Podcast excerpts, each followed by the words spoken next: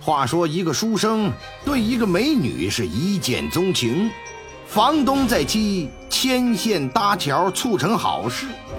然而，当书生退房去参加乡试的时候，房东却离奇的死亡，凶手是直指书生啊。那么说，凶手会是书生吗？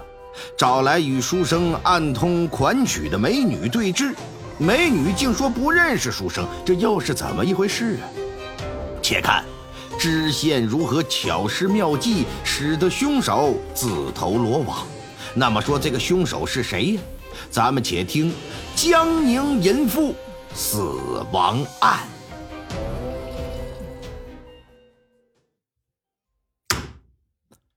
色字头上一把刀，忍得过去是英豪，忍不过去会倒霉。法院判刑，蹲大牢。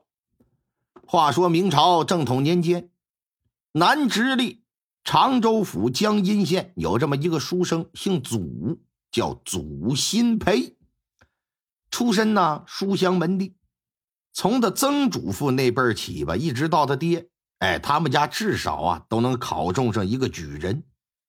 到了祖新培这一辈无论是家里还是他自己。自然都希望能够继承家族的优良传统，甚至是取得更好的功名，光宗耀祖。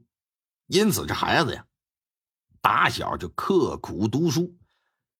十四岁参加的同试，便一举考中，成了秀才。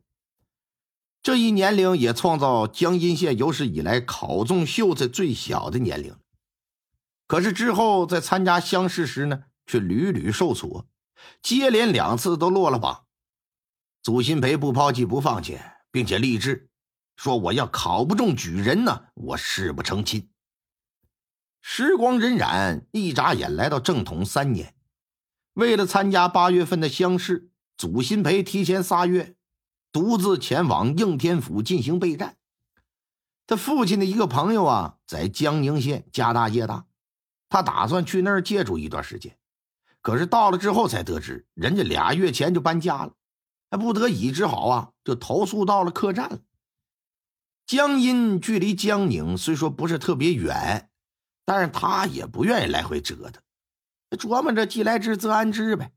只是考虑到长期住客栈实在是太贵，环境这也不易于读书，这就决定到城外乡下租个房子，一来便宜，二来清静。找了两天。就在江宁城外不远处的一个地方，看中一农家小院，正房三间，厢房两间，院子收拾的干净利落，周遭有树木河流，环境也挺好啊，挺中意。来到近前，这就搁这打听，说家里有人吗？你找谁呀？没成想打里边传来一女人的声音。这祖新培转身一看，是个女人，俩人四目相望。那女人呢？衣着朴素，胳膊上挎着一个篮子，三十五六岁的年纪，中等身材，体型婀娜。虽然有了一些年纪吧，可是岁月呀，没有过多侵蚀她的容颜，半老徐娘的啊，容颜与风韵并存。哈，大嫂你好，在下是江阴来的一介书生，准备参加八月份的秋闱呀，呃，想租间房子来住。这间户主人家的院落可是不错呀，我就想问问是否有意出租。大嫂，您可是这户人家的主人呢？啊，这是我的家，不过我没有向外出租的打算。哦哦，是这样。那大嫂可否知附近是否有要出租的房屋啊？往东去二里地之外倒是有几户，只是不曾听说他们要不要租。那行吧。那就多谢大嫂相告，呃，小生告辞。这转身这就走，但没走几步，让这女人就给叫住了，说：“你等一下，你要是实在找不到地方，我可以把我家厢房租给你。只是我家呀，就我一个人过日子啊，要不要住，你自己决定吧。你这玩意儿孤男寡女同住一房檐底下，确实有很多不便。”不过这祖新培一想，那女人比他大个十几岁，自己也没什么私心杂念，这地方呢，自己又挺喜欢，决定，哎，就住下来吧。经过商量啊，祖新培每个月给二两银子作为房费。考虑到自己不会下厨做饭，女人呢又愿意多做一份，另外再多给一两银子作为伙食。一切都谈妥之后，第二天，祖新培退了客栈的房间，就搬到这女人的家里来了。这女人呢叫张玉花，据她自己说，早些年丈夫死了之后，就一直是一个人过日子，以家中的几亩田地以及平常帮人做些针线活为生。祖新培在和她的相处过程当中呢，就发现这女人挺和善，住在同一屋檐下也挺和谐，没有任何的矛盾和不妥之处。他每天除了在屋子里边读书，要么就是到附近走一走、逛一逛，日子呀过得倒是也安逸充实。一晃这半个月的时间可就过去了。这么一天下午，他睡了一觉醒来，就觉得有点头昏脑胀。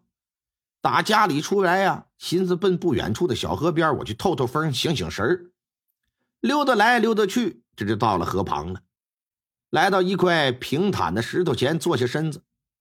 今天的气温呢，冷热适宜，微风阵阵，吹打在脸上还挺惬意。哎，你别说，这脑子还真清醒了不少。正在这望着缓缓的河流发呆的时候，打不远处就传来一串银铃般的笑声啊！哎呀，听到之后扭身这么一看，就见两个女人打远处走来，一胖一瘦，一高一矮，是有说有笑。当二人再走近些的时候，祖新培的目光情不自禁的就对准那身材高挑的女人。只见那女人呢，二十左右的年纪，身着一身华丽的衣服，佩戴着金银首饰，风姿卓越，是貌美如花。看得他不禁是目不转睛，心脏哐哐的跳个不停，口水都差点流出来。女人打他身旁路过的时候，见他直勾勾的看着自己，也是面露娇羞啊，赶紧低下头就加快脚步了。看着人家娇羞离去的背影，这就把祖新培的魂儿都给带走了。直到这个女人彻底消失在他的视线当中，这才如梦方醒一般。回到家里呀，这可没心思读书了，满脑子都是那女人的身影，以至于到了傍晚时分，张玉花给他端来饭菜，他也没食欲。等到想吃的时候，饭菜早都凉了。